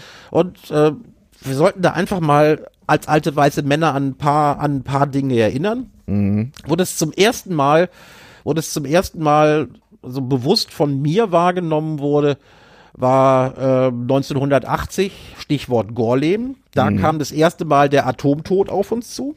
Diesmal noch wegen der zivilen Nutzung der Atomkraft. Dort hatte man äh, in Gorleben ein Zwischen- und ein Endlager geplant. Und da gab es dann die ersten massiven äh, Proteste und es gab äh, 1980 für einige Monate die Republik Freies Wendland. Kannst du dich daran erinnern? Ja, so ein kleines Fleckchen Lüneburger Heide, so, ein- so ein, Ein Hüt- ein ein- Hüttendorf Ein, sozusagen. Pro, ein Protestcamp, das aber schon So ähnlich wie bei den Braunkohleprotestlern vor, äh, Richtig, also, vor ja, Corona. Ja, gut, die, die, die, die Braunkohle-Protestler haben eins zu eins kopiert, was, äh, Ja, äh, was im Wendland wegen Gorleben ja passiert ist. nur, aber nur da auf war der schon, Hochebene. Hm? Eben, aber da war schon, da war halt schon interessant. Ähm, da hatten sich die Leute auch vorher zusammengesetzt und äh, trainiert und Ja. hatten das, hatten das wirklich gut geplant. In diesem, Ja. also kleiner Fun Fact, in dieser Republik Freies Wendland, da war dann ein, da war dann äh, ein großes sogenanntes Haus, ja, wo man sich traf. Das war von Hamburger Architekten entworfen worden, sodass sie das dann schnell holzbauweise machen konnten. Und die hatten das Ding so geplant von der Statik her, dass auf dem Dach eine riesige Anzahl von Menschen Platz hatte. Warum? Damit die sich bei der Räumung dort hinsetzen konnten und dann öffentlichkeitswirksam von der Polizei am besten noch mit Hilfe von Kränen und so weiter da entfernt werden mussten. Da Ja, war es also ja. schon Wirkung der Bilder. Und ganz wichtig, dort ging, äh, dort ging es wirklich friedlich zu. Die Leute hatten sich auch abgesprochen, keine Gewalt. Ja, da war nichts mit, da war nichts mit Polizisten hauen und so weiter, ist man heute auch noch sehr stolz drauf. Ja, äh, vor allem, dass es Ja? geklappt hat. Das ist ja immer ein dass es geklappt hat. riskantes Wie gesagt, Spiel. Hm. Diese Republik Freies Wendland wurde dann irgendwann äh, 1980 geräumt. Hm. Äh, was viele gar nicht mehr so einordnen können, das Endlager Gorleben Äh, das war relativ früh vom Tisch. Mhm. Endgültig erst dann irgendwann 2000 noch was, aber Mhm. äh, dass da nichts passieren würde, war wegen der Proteste klar. Können Mhm. sie also wirklich als Erfolg feiern. Es gab ja aber immer noch ein Zwischenlager, Mhm. wo die Kastoren hingekarrt wurden und da gab es von 1995 bis 2011 regelmäßig, jedes Mal, wenn ein Kastor Stimmt, so Proteste diese gegen, Behälter, ja, ja, da gab es dann, da gab es dann Blockaden, da ging es schon, da ging es schon richtig ab. Da haben sich Leute, äh, äh, haben Leute Betonpfosten oder Betonpoller auf der Autobahn Ja, sich an die Schienen gekettet, ja, sich ja. an Schienen gekettet oder ja, ja, ja. Immer noch also alles schon mal da gewesen. alles schon mal da Klebstoff. gewesen. Ja. ja, und äh, ja gut, aber da haben sie sich ja festgekettet. Es kann durchaus sein, dass der, der Wechsel von Kette zu Klebstoff Mhm. etwas auch juristische Gründe hat, denn es gibt Urteile von wegen Festketten, dass das dann schon mal nicht mehr zu friedlich, friedlichem Protest gehört und deshalb ist Festkleben eventuell schlauer. Naja, zu, Ja? zumal natürlich äh, äh, auch wieder, das ist doch wieder zivilrechtlich, also äh, wenn ich mich recht erinnere, einige von den Castor-Gegnern, die man dann nun halt festgestellt hat, die, die sind also auf Jahre pleite gewesen, weil sie mit riesigen Kosten bescheiden für das äh, äh, Fern von Betonpollern oder ja, so. ja, ja, ja. Also das war, das war für einige wenige, da waren sie ja nicht so solidarisch. Es gab da zwar Sammlungen, aber da gab es Leute, die waren jahrelang pleite anschließend. Also es war alles nicht so. Also bei so den geil. Mhm. Transportblockaden gab es als Randerscheinung, nicht von denen, die es organisiert hatten oder die dann also hauptverantwortlich waren für diese Mhm. Transportblockaden, aber am, am Rande dieser Veranstaltungen gab es Ja. dann schon Leute, die sich drangehängt haben und gewalttätig wurden. Mhm. Ja, noch in kleinerem Rahmen, das gab es dann später mal bei der Startbahn West, da ging es richtig rund. Also das war ja auch, äh, ich weiß, bei den Protestlern eine Riesendiskussion. Wie, wie grenzen wir uns von den Gewalttätern ab oder wie werden wir die wieder los?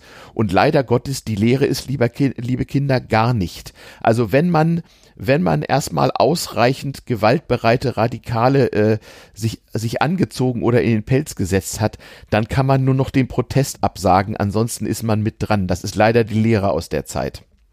Und äh, wir hatten da so, äh, wir hatten jetzt in unserem historischen Rückblick jetzt Mhm. also die äh, Proteste gegen die zivile Nutzung der Kernenergie, respektive die Proteste gegen die Lagerung der Endprodukte dieser zivilen Nutzung. Genau. Und äh, richtig rund ging's ja, das hatten wir schon äh, in den äh, Folgen vorher mehrfach äh, Mhm. thematisiert, natürlich die äh, äh, Proteste und Blockaden, äh, als es dann um die NATO-Nachrüstung ging. Genau, um Atomraketen und deren Stationierung. Richtig. Und da Ähm, ist ein Meilenstein, ist Mutlangen. Ja, das war ein amerikanischer Militärstützpunkt. Ähm, äh, das führte dazu, ist es deswegen historisch interessant. Ähm, dort gab es regelmäßig Sitzblockaden auch mit prominenter Beteiligung von damals im öffentlichen Leben stehenden Personen. Und äh, äh, diese friedlichen Sitzblockaden wurden dann in einem längeren juristischen Prozess tatsächlich mal ähm, ja nicht, nicht direkt legalisiert, aber sagen wir mal, äh, das Bundesverfassungsgericht und andere Höchstgerichte haben sich mal damit auseinandergesetzt, wie denn nun die Abwägung bei zivilem Ungehorsam sei.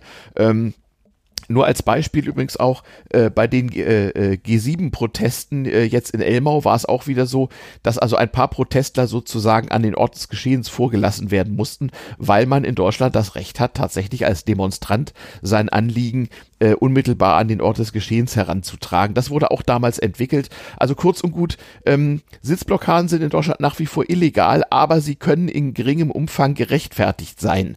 Ähm, So, äh, ne? Das läuft dann nachher dann wieder auf Versammlungsfreiheit hin. Und wir Genau. wollen das nicht, wir wollen das nicht juristisch aufdröseln. Nee, nee, alles schwierig, ja. Mhm. Dieses Verfassungsgerichtsurteil, das wird natürlich äh, bereits im Grundstudium Jura Ja, tausendmal durchgeixt in Ja. Übungen und so Ja. weiter. Das heißt, das heißt, also ich meine, in studentischen Kreisen ist, Mhm. äh, Studenten sind ja so gerne Mhm. äh, sind, äh, sagen wir so, aus studentischen Kreisen rekrutieren sich ja sehr viele sehr viele Bewegungen, Mhm. Protestbewegungen. Und äh, allein deshalb, weil das, äh, al- allein deshalb fehlt es denen nicht an den nötigen juristischen Handreichungen, um zu gucken, Ja. wie weit können wir es mit dem Protest treiben. Ja, das äh, regt den Herrn Kasubke den Ja. äh, regt den Herrn Kasubke zwar mächtig auf, ja, aber die Polizei darf einfach nicht, darf nicht einfach den Knüppel rausholen oder die Richtig. mal mit, äh, oder wie in Frankreich einfach mal dann äh, unauffällig ohne Einsatz von Aceton und äh, O- Olivenöl die festgeklebten Hände von der Autobahn nehmen. ja, ja. Das geht nicht. Nee, und nee. Äh, das, das nutzen die Leute aus. Das, alles, das sind alles Ergebnisse dieser Proteste, äh, die man da gehabt hatte. Ja, also das, äh, man lernt. Ja, es gab dann äh, wie heißt äh, auch wieder äh, auch wieder in Baden-Württemberg, da gibt's so eine Stadt, die hat's geschafft, einen Bahnhof fast auszubuddeln, bevor er wieder ein, äh, bevor er überhaupt eingebuddelt war. Ah. Was war das? Stuttgart 21 hieß das Ding, glaube ich. Ja, he heißt, ja? Es, heißt es irgendwie immer noch, äh, wo ja der berichte Vorschlag war, einfach äh, Stuttgart zu fluten, dann äh, hätte man das ganze Problem nicht mehr. Aber Stuttgart funktioniert eh nicht mehr, da ist ja vor ein paar Tagen das Stellwerk abgeraucht. Ja. Also von daher. Gehabt, aber ja. Stuttgart 21, da waren dann die ganzen Rentner, die sich, also die es vorher in den 80ern schon geübt hatten, die hatten, waren, die hatten plötzlich ihre Häuschen in Stuttgart und haben dann äh, da noch was gemacht. Aber äh, wir kommen nochmal auf Mutlangen, ja. diese Promi-Blockade, ja? ja? Also es, es, es gab eine, äh, das waren dann die, wirk die wirklich wirksamen Bilder. Es gab mhm. vom 6. 6. August bis 4. September 83. Ja? Mhm. Äh, da waren dann, äh, wurde eine Pro Blockade mit Promis durchgeführt mhm. und da waren äh, halt dann wirklich die üblichen Verdächtigen. Klaus mhm. Steg, also der ja. Plakate-Künstler, später ja, ja. mal ja, ja. Äh, Prä Präsident der Akademie der Künste in Berlin. Ja. Heinrich Böll. Ja. Äh, wer weiß ich noch, wie, Günther Grass. Ja, lief alle, da das, lief da in Mutlagen das Kasernengelände entlang. Mhm. Ich weiß nicht, ob er sich an die Kaserne erinnern wollte, wo er mal gewesen war, aber es nicht zugeben wollte. Mhm. Und äh, das gab natürlich die Bilder und das zeigte äh, es gibt breiten, breite gesellschaftliche Unterstützung für den Protest gegen die Nachrüstung. Mhm. Das hatte man vorher schon versucht. Auch da wieder gucken, welche äh, Formen des Protestes funktionieren und welche nicht. Man hatte dann so Zielgruppenblockaden gemacht. Mhm. Ja, einmal blockierten Staatsanwälte, was für die natürlich gefährlich war, aber dann Ärzte mhm. gegen den Atomtod blockierte dann mal. Mhm. Ja, und äh, für diese Promis, die blockiert haben, hat man eine große Ausnahme gemacht. Mhm. Äh, sie mussten vorher nicht an einem, jetzt kommt's, vierwöchigen Trainingscamp für die Blockaden teilnehmen. Ah. Das Sondern ist aber sehr lang. Man dann, mhm. Den hatte man dann gestattet, das also vorher zu machen. Die Leute, mhm. die das so koordiniert haben, äh, die, die fanden das auch ganz gut, äh, mhm. dass es diese äh, Camps gab. Mhm. Vor allen Dingen die Organisationen, die sie clandestin unterstützt haben. Mhm. Ja, an der Friedensbewegung. Für die, für waren diese Camps äh, zum Training, mhm. waren auch gut, sie so ein bisschen, Leute so ein bisschen zu indoktrinieren, ja, oder mhm. in ihrem Sinne zu beeinflussen, was sie öffentlich mhm. nicht tun konnten. Deswegen hat sich mhm. vor allen Dingen die DKP sehr darüber aufgeregt, dass die Promis sowas nicht mitmachen mussten. Weil sie Ach Angst so. hatten, dass diese Trainingscamps ja. dann überhaupt vielleicht abgeschafft würden. Ja, sag mal, da, da sprichst du was ganz Wichtiges an. Du hast ein bisschen rumrecherchiert. Ähm, Follow the Money ist ja nun ein äh, nicht ganz unwichtiger Aspekt der ganzen Geschichte. Also ich weiß, last, äh, letzte Generation hat ja auch Spendenseiten und so, kannst offiziell im Internet per PayPal denen Geld geben. Ja ohne dass ich jetzt rausgefunden hätte, wem man da konkret Geld gibt. Also irgendjemand das, das wollen muss Sie ja ein Konto nicht, dass haben. man das weiß. Ja, aber das ist ja nicht ganz einfach bei PayPal und so. Da gibt's ja Geldwäschegesetze und so. Irgendjemand muss ja mal das Geld kriegen. Ja. Natürlich, du kannst es einfach mal, also auf den Webseiten sind halt Einzelpersonen als Pressesprecher und als genau. äh, Presseverantwortliche genannt. Das du kannst du ja immer machen. In Fällen sind die nur Leute aus der dritten oder vierten Richtig. Reihe. Ja, natürlich. Ja, die also zu den, die nicht zu den Organisatoren gehören oder, nee, nee. oder zu den leitenden Kreis, zu den ja. Vordenkern. Das macht man extra so, damit diese Herrschaften äh, äh, auf ja. der Schusslinie sind. Also da, also damals bei der sogenannten äh, äh, Friedensbewegung, Anti-Atom-Bewegung, sonst wie, da war das Problem halt, äh, dass man Finanzströme verfolgen konnte. Ohne Internet alles noch sehr viel schwieriger. Da musste man also auf ehemalige Nachrichtenmagazine äh, und deren Recherchen zurückgreifen. Also da führten halt relativ viele Finanzierungsströme irgendwann mal über Ostberlin nach Moskau. Über Ostberlin, äh, die, im Prinzip direkt zum äh, direkt zum Zentralkomitee der KPDSU, ja genau. Oh. Ähm, das hat natürlich der Sache auch nicht unbedingt genützt, wollen wir mal so sagen. Aber das wusste man erst dann, also viele haben es vermutet, weil das man musste natürlich Pöbel, die sind alle vom Osten bezahlt, aber äh, das ist erst Jahre später rausgekommen. Das ist erst ja. Jahre später rausgekommen, ja, ja. als der Kalte Krieg schon komplett Geschichte war. Ja, oder zumindest äh, schon schon sagt arg, arg abgeklungen war, ja, ja. Eben. Also, ähm, aber auch diese Proteste, die aber wie ist, wie ist das jetzt? Also wer finanziert, äh, wer finanziert die? Also äh, irgendwelche Spender im Internet, klar. Also da ich, da ich einer geregelten Arbeit nachgehe, ja. habe ich nicht genügend Zeit gehabt, die Finanzströme ja. äh, in irgendeiner Art und Weise nachzuvollziehen. Aber mir ist etwas aufgefallen, mhm. Äh, das mich sehr wundert, dass das in, in, der, Me in der Berichterstattung in den Medien über diese äh, mhm. Aufstand der letzten Generation, dass das noch nicht äh, wirklich thematisiert wurde. Äh, es ist nicht so, es ist nicht so, dass äh, die in Deutschland alleine stehen, sondern mhm. die sind Teil eines Netzwerks. Sie nennen ja. sich, glaube ich, A22, A22 Network. Mhm. Und da sind äh, so Bewegungen aus der USA dabei. Mhm. Ja? Äh, dort heißt das dann nicht letzte Generation, sondern Declare Emergency. Mhm, Aus dem Vereinigten Königreich, die machen, äh, sagen Just Stop Oil. Mhm. Dann äh, aus Kanada und Australien, auch Norwegen, Italien, Mhm. Frankreich, auch die Schweiz. In der Schweiz heißt, glaube ich, Renovate. Äh, und die haben äh, erstaunlicherweise eine sehr, sehr koordiniert, die haben sogar eine einheitliche CI. Ja? Mhm. Corporate Wenn du dir- Identity, ja, okay. Ja, wenn du dir das anguckst, die äh, äh, bei Blockaden in Italien, den Vereinigten Staaten und Deutschland, auch, auch Frankreich, haben die äh, äh, der, das Design der Plakate, die sie dann bei den Blockaden, äh, Autobahnblockaden hinhalten, ist einheitlich. Die sehen Ach ja. alle gleich aus. Nur Okay. dann halt mit der mit der Schrift äh, mit der äh, Schrift des jeweiligen des jeweiligen Bewegungsnamens. Ja. Das heißt, die sind international vernetzt und koordinieren das. Und ich hatte mich ja gewundert, dass äh, die ähm, der Aufstand der letzten Generation immer so auf Olaf Scholz abfährt. Ja, aber das ist Strategie. Wenn man sich das anguckt, die haben hier nehmen sie sich Olaf Scholz raus als äh, höchste, höchstes Mitglied der Exekutive. In den Vereinigten Staaten, da nennt sich diese Bewegung Declare Emergency, da packen sie sich Joe Biden raus. Und da ist nicht, da ist deren einzige Forderung, die sie dann groß machen, Joe Biden muss eine Presskon Pressekonferenz einberufen und den, äh, den Notstand erklären aus Klimagründen. Deshalb blockieren die Autobahnen.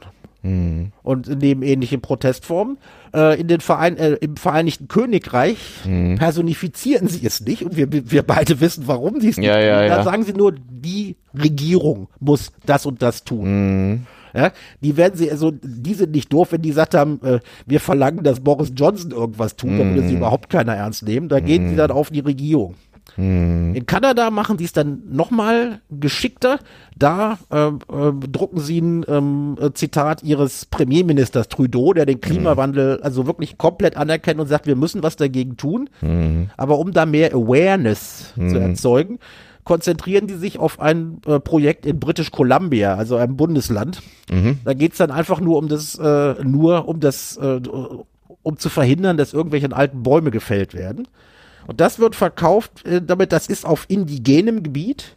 Und die Indigenen wussten ohnehin schon viel früher, wie mit der Natur richtig umzugehen ist. Ähnliches in Australien. Ja, da gehen sie auch nicht, den Australiern muss man den Klimawandel nicht mehr erklären. Den musste man auch das Ozonloch nicht erklären, weil die es täglich gelebt, äh, erlebt hatten. Dort äh, äh, fokussieren die sich einfach nur darauf, dass äh, die bekämp mögliche Bekämpfung weiterer Brände erleichtert werden soll und be bedienen das Ding Klimawandel nur nebenher, weil die wissen, die Leute, den Leuten ist genau klar, worum es geht. Ja? In Frankreich sind sie äh, sind, sie rustikaler und be benehmen sich ähnlich wie, wie in Deutschland. Die gehen aber natürlich auf die Besonderheiten ihres Landes ein. Eine, Beza äh, eine Mautautobahn zu blockieren wäre auch in Frankreich nicht so beliebt, aber das haben schon andere gemacht, die sich gelbe Westen anziehen. Die haben gesagt, wenn wir mediale Aufmerksamkeit erzeugen wollen, gehen wir an ein nationales Heiligtum. Und was machen sie? Sie haben die Tour de France für 15 Minuten blockiert. Okay, ja, warum Ist nicht? also, ist also auch äh, Hauptsache Medienecho, ne? Hauptsache Medienecho, das gab es. Ja. In Österreich bedienen sie sich ähnlicher Formen wie in Deutschland, aber das ist nicht so, dass, äh, dass die, die Deutschen also ähm, da äh, alleine stehen. Es ist, es ist ein Netzwerk. Ich sage nicht ein zentral gesteuertes Netzwerk. Ich bin kein Ich Verschwörungstheoretiker. wollte weiß gerade nicht. sagen, ja, ja. Aber ich sehe, wenn ich mal die Auftritte verfolge, wo es am professionellsten gemacht ist, dann sehe ich, und dann haben wir alles schon mal dargewiesen, ähm, meine Vermutung ist, das ist eine Sache, die aus den USA rübergeschwappt ist. Was viele nicht wissen, äh, dass, äh, also man sollte es eigentlich, wenn man sich, äh, wenn man so an so Leute denkt wie Martin Luther King etc., dort ist so eine Graswurzel, Graswurzel-Protestkultur durchaus etabliert und wird auch akademisch, akademisch gestützt, erforscht und gefördert. Also gerade so aus der Harvard-Ecke. Ja? Denn es gibt, was viele nicht glauben, in Amerika durchaus einige Linke. Und wer meint, in Berlin-Kreuzberg sei das Tal der Gesetzlosen und eine autonome Republik, der war noch nie in Portland, Oregon.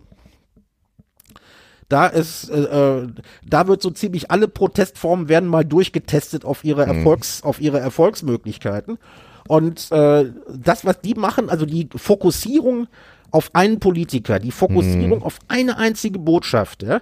Auswahl der Bilder, ja, und so weiter, das haben die in Amerika durchgetestet und das schwappte dann so langsam nach Europa, Australien und Kanada rein. Mhm. Das, äh, dass das noch nicht in den Medien näher untersucht worden ist, das finde ich, das finde ich schade und ich finde es auch spannend. Mhm.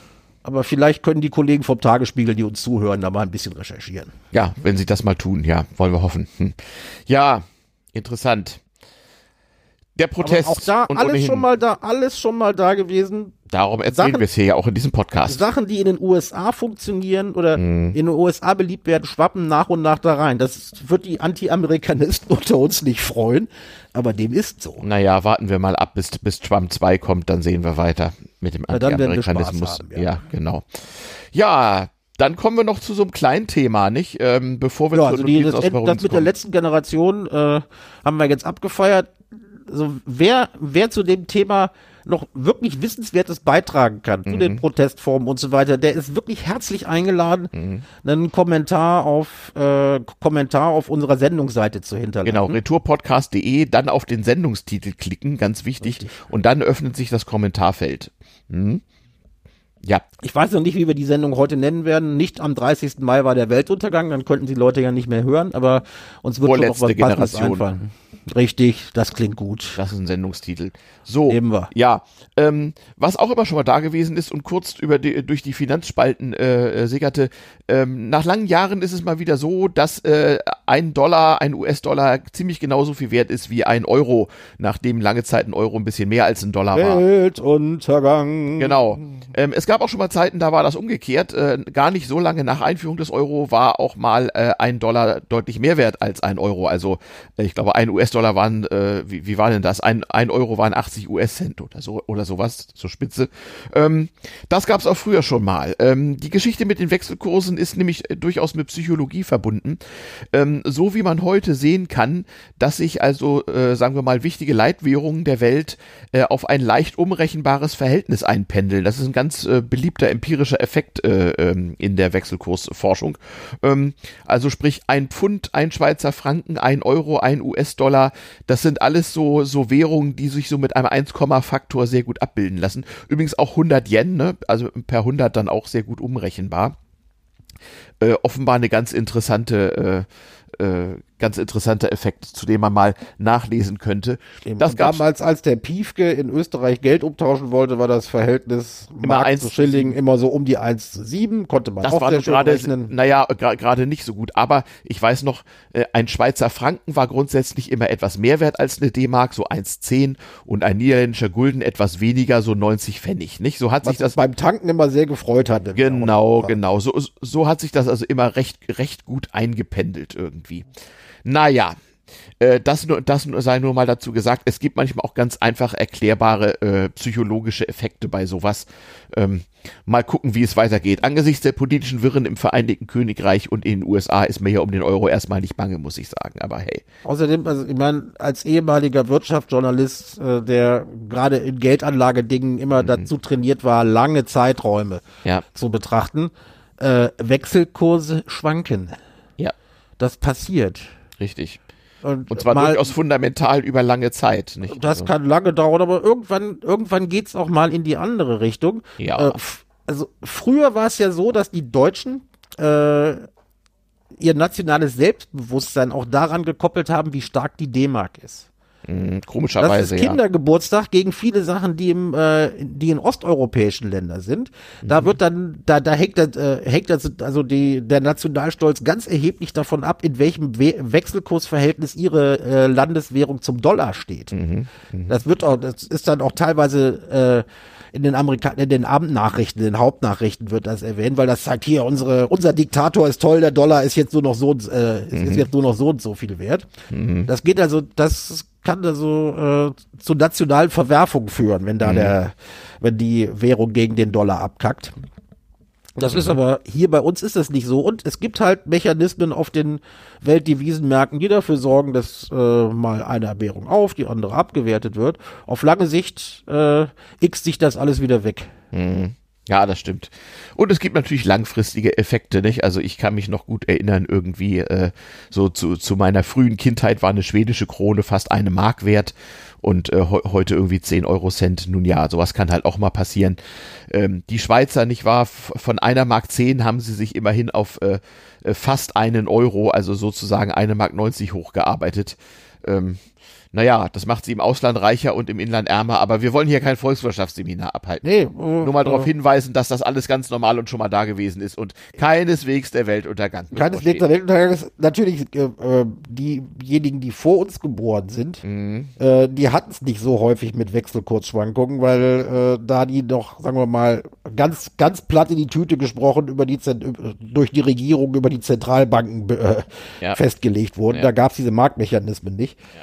Aber das hat sich, das hat sich ja irgendwann mal gegeben. Ja, ja, das stimmt allerdings. Na gut, dann kommen wir zu den Notizen aus der Provinz, oder? Wir sind ja auch schon ja. wieder eine Stunde unterwegs hier. Nee, länger. Ding Dong, Ding Dong, Ding, Ding Dong, Ding Dong. Ding Dong Notizen Ding aus der Provinz ist meine Lieblingsrubrik. Und da hast du, hast du doch mal was, äh, was äh, Freunde von Couch, Couchsurfern äh, verdammt ja. nervös stimmen sollte. Ja, ähm, ich führte aus anderen Gründen ein sehr nettes Gespräch mit einem Berliner Polizisten, dem ich die Vorzüge meines antiken Kraftfahrzeuges erklären konnte, ungefähr eine Dreiviertelstunde lang. Und naja, wir kamen vom Hölzchen aus Stöckchen und ohnehin so. Und äh, wie so Polizeialltag heute halt so aussieht. Und ähm, er erzählte mir also folgende Story. Die Berliner Wohnungsnot führt also zu Stilblüten in Bereichen, an die man so erstmal gar nicht denkt. Es gibt in dieser Stadt relativ viele Leute, die hier ankommen und wirklich monatelang keine eigene Wohnung finden und daher gezwungen sind, auf so Angebote wie Airbnb, Boardinghouses, billige Monteurspensionen oder halt Couchsurfing zurückzugreifen. Oder Kumpel, den man heim oder, oder eben auch mal äh, umschichtig wochenweise bei anderen Leuten auf dem Sofa zu pennen. So, ähm, erstmal alles noch nicht so schlimm. Es gibt auch Menschen, die ihre Wohnung verlieren, aus irgendwelchen Gründen keine neue finden, sich keine leisten können. Oder auch äh, so Klassiker, ne, der von der Polizei wegen häuslicher Gewalt platzverwiesene Ehemann, der muss im Zuge des Trennungsbeginns erstmal irgendwie beim besten Kumpel auf dem Sofa wohnen.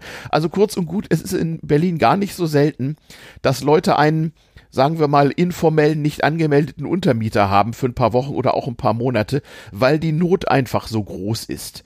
Also ich äh, lasse hier auch ab und zu mal für eine Nacht mal irgendwelche Hacker crashen oder so, aber dass ich jetzt äh, äh, irgendwie so einen Hausgast für längere Zeit hätte, ist mir noch nicht passiert. Und es ist auch unangenehm. Das ist auch gut so, wie du uns sicherlich gleich erklärst. Genau, denn die Polizei, die Berliner Polizei wird äh, äh, immer häufiger zu Einsätzen gerufen, wo es darum geht, dass ein, äh, äh, dass ein Berliner Wohnungsmieter seinen ewigen Couchuntermieter loswerden will und weil man sich zerstritten hat, nun also die Polizei ruft mit der Bitte, Betreffenden doch mal vom heimischen Sofa zu expedieren. Und die armen Polizisten müssen dann also dem äh, jeweiligen Wohnungsinhaber erstmal die Rechtslage erklären, die, die nun offensichtlich, und da verlasse ich mich auf die Aussage dieses Kommissars, ähm, die nun offensichtlich die ist, dass du, um jemanden, der seit Wochen oder gar Monaten bei dir wohnt, loszuwerden, zunächst mal einen Räumungstitel brauchst. Genau wie ein Vermieter, der irgendwie einen Mieter loswerden will, der seine Miete nicht zahlt oder sowas. Das heißt, wenn du deinen alten Saufkumpel mhm. ein paar Tage zu lange auf deiner Couch lässt. genau, und wie lang weiß ich nicht, da gibt's keine weil seine Regeln. Olle ihn, Weil seine Olle ihn rausgeschmissen hat. Und Zum Beispiel. er dir irgendwann im Suff so auf den Zeiger geht, dass mhm. du ihn, dass du ihm die Tür zeigen willst, dann darfst du das das nicht. Zumindest nicht, wenn es schon sehr lange andauert, dieser Zustand. Dann kann, kriegst du ihn gegen seinen Willen jedenfalls nicht mit Hilfe der Berliner Polizei da raus. Aber ich glaube, da gab es einen kleinen Ausweg, den dir der Polizist aus Beruf Nein, den hat er nicht selber. Ich habe ihm dann vorgehalten, ähm, ob er mir etwa andeuten wolle, dass wenn mir sowas mal passiere, es das Beste sei, bei Abwesenheit des äh, äh, ungewünschten Untermieters einfach mal das Schloss auszutauschen. Da guckt er mich an und äh, wollte und mir aber und gleichzeitig auch noch das Gepäck vor die Tür zu stellen. Möglichst. Ja. Ähm, da guckte er mich dann an und sagte nichts dazu. Ähm, also Stilblüten, ja. Ähm, unerwünschtes Couchsurfen ähm, hat Nebenwirkungen und äh, in Städten mit äh, Mietenwahnsinn wie Berlin äh, passiert das tatsächlich öfter mal. Dann naja. sind wir schon fast bei der Hausmeisterei. Mhm. Da wird euch der Ajuvo gleich wieder um was bitten und wenn ihr das nicht macht, dann drohen wir an, dann kommen wir zu euch Couchsurfen. Ha. Ich wollte nämlich gerade sagen, wir lassen mal die üblichen Klassiker weg. Ähm, es ist ja nun so schon beim letzten Mal angedeutet, dass sich die Hörerzahlen zu diesem Podcast äh, überschaubar entwickeln. Es ist keine völlige Enttäuschung, aber ganz ehrlich, so ein bisschen. Also wir sehen schon eine Steigerung, aber ja, so, so, wir haben so ein Sendungsbewusstsein, genau. dass wir natürlich die Hörerzahlen erhöhen wollen. Genau, wie jeder, der so gratis und franko äh, lauter nicht kommerziell und plattformfrei podcastet. Ähm, kurz und gut, natürlich wollen wir nicht Hörer beschimpfen, die uns hören, weil andere, die uns eigentlich hören, müssten uns nicht hören.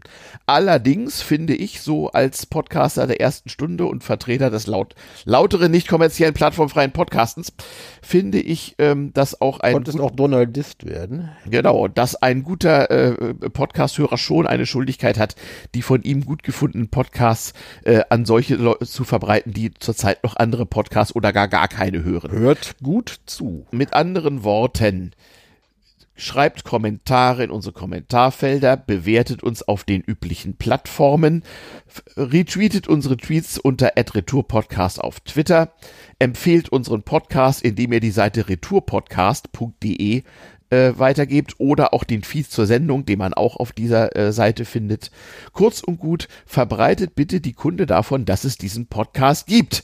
Denn sonst wird bei euch, sonst wird bei euch gecouchsurft. Genau. Wir, wir genau. haben, wir haben alles getrackt. Wir wissen, wo ihr wohnt. Ja, so ungefähr. Genau, genau. Sonst greifen wir zu zivilem Ungehorsam. Genau. Aber, aber sowas von. Und dann vorher genau. schminken wir uns natürlich wieder. ja, genau. Ja, und wenn ihr uns dann rausschmeißen wollt, dann schreien wir ganz laut und stellen das ins Internet und sagen Aua, Aua, Aua. Also, ja, genau, genau. Ihr wisst, worauf ihr euch einlasst. Genau, genau. Also in diesem Sinne, ne? Ihr wisst schon. Was wünschen wir? Einen schönen Sonntag. Sonntag.